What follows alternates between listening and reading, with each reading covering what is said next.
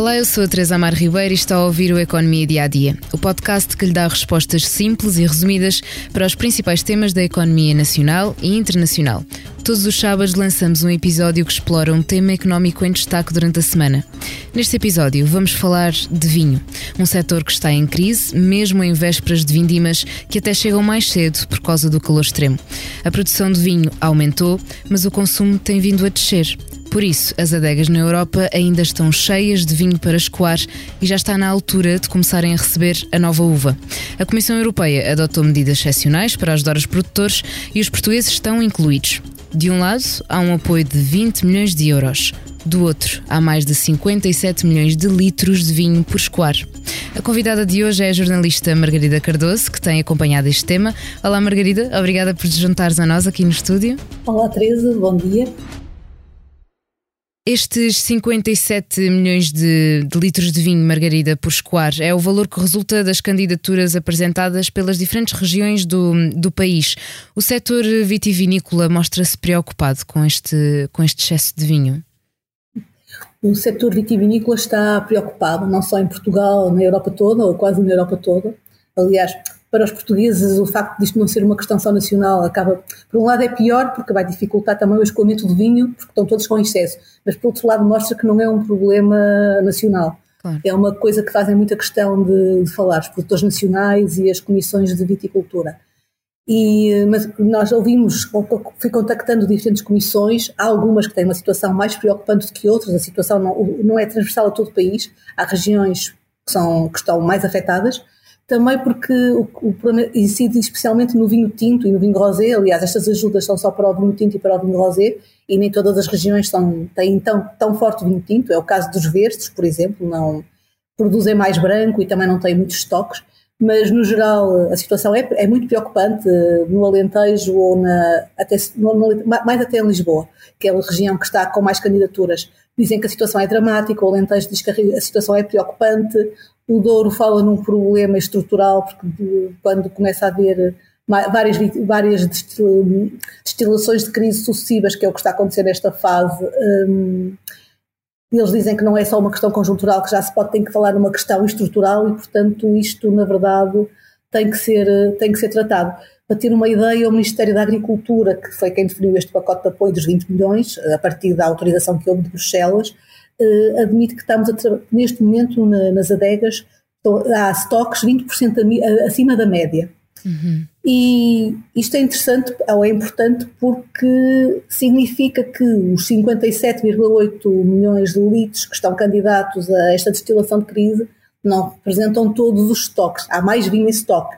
Eh, os 20% acima da média correspondem, nas contas do Ministério da Agricultura, a 128 milhões de litros, ou seja, nem sequer metade deste valor está a ser candidato à, à destilação Exatamente. de crise. Se calhar também importa explicar o que é destilação de crise, Sim. que, enfim, que é uma medida excepcional de apoio e que corresponde em pegar em vinho que está nas adegas e levá-lo para, para, para destilarias, onde o vinho é transformado em álcool, basicamente para ser usado em produtos farmacêuticos e também na, na parte da na energia. São as duas utilizações que tem. Então é isso que uh, vai acontecer ao vinho excedente que não será para consumo.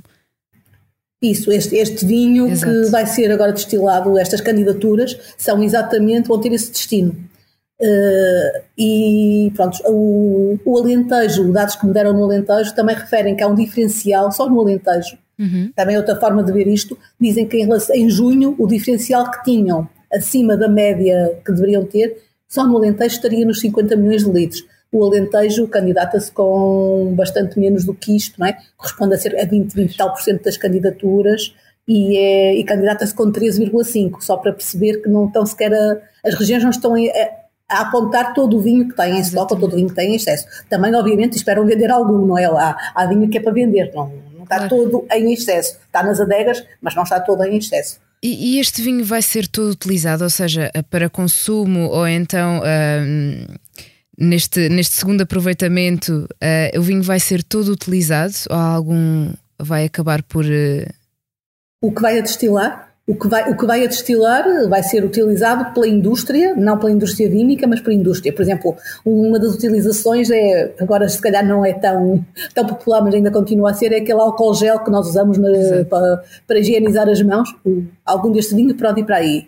O outro vinho uh, é suposto, o que fica nas adegas, é suposto é para utilizar. Há vinhos que também são de guarda e que, ficam, e que não vão logo para o mercado, ficam mais tempo na adega. No caso do vinho do Porto, por exemplo, isso não, não entra aqui para destilar, entra nas contas, é outra questão. Mas há vinho que fica, na, que fica na adega, há vinhos que são comercializados mais jovens, como era habitual no vinho verde, mas agora até o vinho verde começa a, a deixar amadurecer um bocadinho os seus vinhos na adega. E há, mas há vinhos que vão para o mercado. Uh, podem ir mais à frente, serão para exportar, serão para consumo interno, sim, serão vinhos depois para, para consumir. É, enfim, se houver problemas, pode sempre vir a haver mais uma destilação de crise, que não é uma coisa necessariamente boa, pode ajudar os viticultores, mas como dizia uma, o presidente da, da CBR do Alentejo, o Francisco Mateus, era, isto é uma espécie de um penso rápido, e estas coisas não podem também ser tratadas como pensos rápidos, tem que haver um, tem que ser um tratamento mais estrutural. Exato, a, a, verdade é que parece que desde 2020 que estamos a produzir vinho a, a mais do que aquele que é vendido. O que é que levou a este cenário, Margarida?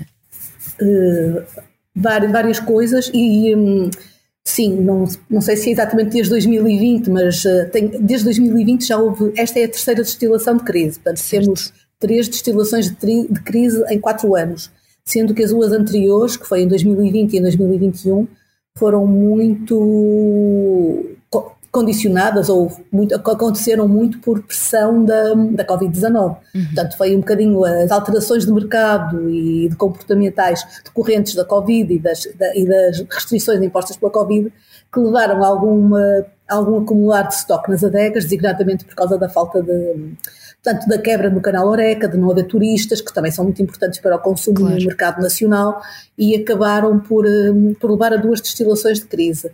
Nestas duas destilações de crise não houve reforço na primeira, mas foi um reforço pequeno, rondaram os 10 milhões, portanto metade do valor atual, portanto foram menos significativas. Uh, tiveram muito a ver com este aliviar da, da, do, do, mercado por causa da Covid, tiveram também a ver com problemas de tesouraria que as próprias empresas estavam a ter por não estar a comercializar. Esta agora aparece num quadro um bocadinho diferente, porque aparentemente o mercado estaria a funcionar a 100%, estaria a funcionar normalmente e a Europa está com problemas de estoque transversais, na Espanha, em Itália, em França, portanto os grandes produtores estão todos com o mesmo problema e esta medida da Comissão Europeia abrange todos os países.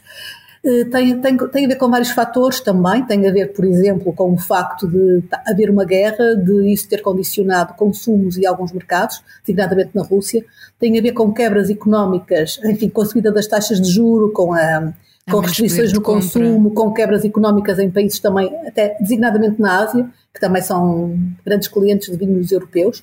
Uh, tem a ver com o facto de se, imagina, a China pode não comprar muito a Portugal, mas compraria muito a França e se não vai comprar a França e os vinhos franceses não vendem para a China, tem que pressionar mercados onde Portugal estava, aqui efeitos indiretos, hum, e tem a ver também com uma alteração do próprio gosto do consumidor, por razões várias, está a transferir o consumo dos vinhos tintos para os vinhos brancos. Por isso também este programa tem muito a ver, ou este apoio, tem a ver com tintos e rosados, não tem a ver com brancos. Com brancos. Porque em relação aos vinhos brancos, o que todos me dizem é que não há, na verdade, problema. E este, isto é uma medida muito, muito direcionada. O que pode também ter acontecido, para haver agora até mais candidaturas do que houve na, nas duas destilações anteriores, uh, é que, enfim, quando, quando os viticultores ou os produtores se candidatam, uh, estão a ter um apoio, mas estão a, a, receber menos pelo seu vinho do que qualquer era suposto receber. Para, para se perceber isto, por exemplo, nas últimas duas, nas duas últimas destilações de crise, o preço anda, andou mais ou menos por 0,60 cêntimos o litro. O preço do litro de vinho na exportação, os dados saíram ontem, Uh, o preço médio está nos 2,83. É, Portanto, se calhar os viticultores também achando que era conjuntural, não entregaram tanto vinho claro. porque, e decidiram ficar com vinho nas adegas. Portanto, há aqui vários, vários fatores que, que, pesam nesta, nesta questão. A verdade é que em termos da exportação, um, até não, bom, em termos de consumo interno, eu não tenho dados, mas estamos com turistas, portanto penso que as coisas estarão equilibradas. Em termos da exportação, os números do semestre que saíram, os números do semestre que saíram ontem mostram que, hum, que as exportações portuguesas de vinho cresceram 3,2% no semestre, portanto estão a crescer. O preço médio até subiu um bocadinho. Uh, estou a falar em valores e que hum, e mostram também que o preço, que sem o vinho do Porto, que causa aqui alguma. o vinho do Porto, na verdade, está a ter quebras de consumo já há bastante tempo, há vários anos, quase duas décadas, e sem o vinho do Porto o crescimento era um bocadinho maior, anda nos 3,9%. Eh, se tu perguntares a um produtor se estamos a produzir. Eh, eh, se estamos a. Ah, não, ok. Se estamos a produzir vinho a mais, e ele tende a dizer que sim mas a resposta também não é universal. Não sei se depois queres entrar um bocadinho Sim, por aí. Vamos perceber primeiro a parte do vinho do Porto que foi incluído nas contas, como dizias há pouco. Uh, qual é que é o impacto nos valores finais e o que é que diz o setor? Ou seja, um, ehm, há, há, diferentes defesas quanto à inclusão ou não do vinho do Porto nestas contas? Sim, é, é, uma, é uma questão que está a causar bastante polémica. Uh, o impacto é significativo uh, o impacto é significativo e um, porque boa parte do vinho do Douro é destinada a vinho do Porto. Uhum. A verdade é que uh, na região a autorização de benefício, que é a quantidade de, hum, enfim, a quantidade de mosto que pode ser usada para produzir vinho do Porto, este ano até caiu, já caiu, portanto nesta vindima já vai ser, já se vai poder fazer menos vinho do que na vindima, vinho do Porto da vindima anterior. Uhum. O vinho do Porto não, pode, não vai ser destilado, mas entra nas contas para as candidaturas. Isto também para explicar, as, os, os produtores podem candidatar 30% do vinho que foi declarado na última declaração de vindima, penso que é assim. E, eh, pronto, e o que o Ministério da Agricultura considera é que o vinho que foi declarado, por exemplo, no caso do Douro, até porque há duas denominações de origem, é vinho tranquilo e vinho do Porto. E, portanto, entra todo este vinho na conta. E depois, só, portanto, mas só podem declarar 30%. 30% de vinho de mesa, ou de vinho tranquilo, que é a designação correta, é um valor. 30% de vinho de tranquilo e do vinho de Douro, do vinho do Porto, aumenta automaticamente claro. este valor e a, cota, e a cota que seria dada ao Porto, uh, ao Douro. Portanto, o que as outras regiões, em especial Alentejo e Lisboa, mais Lisboa até, têm estado a, a, defender é que não faz sentido o vinho do Porto entrar, porque o vinho do Porto é outra categoria de vinho e não pode ser destilado. O que, vinho do, o que a região do Douro diz, designadamente a Associação das Empresas de Vinho do Porto, é que faz sentido entrar porque é vinho produzido na região, porque as outras regiões também, nas contas dos 30%, também entra o vinho branco, que também não vai ser destilado, Exato. e porque o vinho do Porto até, de certa maneira, não, não colhe outros benefícios que os outros vinhos colhem, designadamente verbas para a internacionalização que chegam através da, da Vini Portugal, e o vinho do Porto não é abrangido nisso. Pronto, há aqui alguma polémica por aí. Agora, a verdade é que só o Douro, com, se, uh, ah, e há aqui outra questão que é o, o, preço médio do vinho, que é o preço contabilizado para pagar a cada região, isto, o Douro está, está a receber mais do que a, maioria das, das, outras regiões. Não é a região que, que, que, está a receber mais, mas é a região que, das, das, principais, ou das que têm mais candidaturas, é a região que recebe mais. Para, para ter uma ideia, o Douro está, está, o preço no Douro é 0,90 cêntimos o litro para os Douros tintos, DO, eh, denominação de origem. No Alentejo é 0,60, em Lisboa é 0,52. Uhum. Portanto, eh, e o que, eles, o que dizem nas outras regiões é, é se não fosse se só o Douro vai absorver mais de metade da verba total, dos, dos 20, vai, vai absorver mais de 10 milhões, que é metade dos 20. E se não entrasse o vinho do Porto, isto não acontecia. Eh, como eles no fundo dizem que por haver, por o vinho do Porto entrar, isto vai obrigar a um rateio da verba pelas regiões e não pode ser o vinho todo que é candidato que é beneficiado uh, pelo apoio. Vai ter que haver aqui uma distribuição regional certo. e o dinheiro, o dinheiro não chega para todos. Uh, com, com tudo aquilo que já falámos uh, aqui, Margarida, espera-se que no próximo ano haja uma redução na produção do vinho? No próximo ano, a próxima vindima está a começar agora. E é, nesta vindima as perspectivas são de aumento de produção. E isso, aliás, é um problema.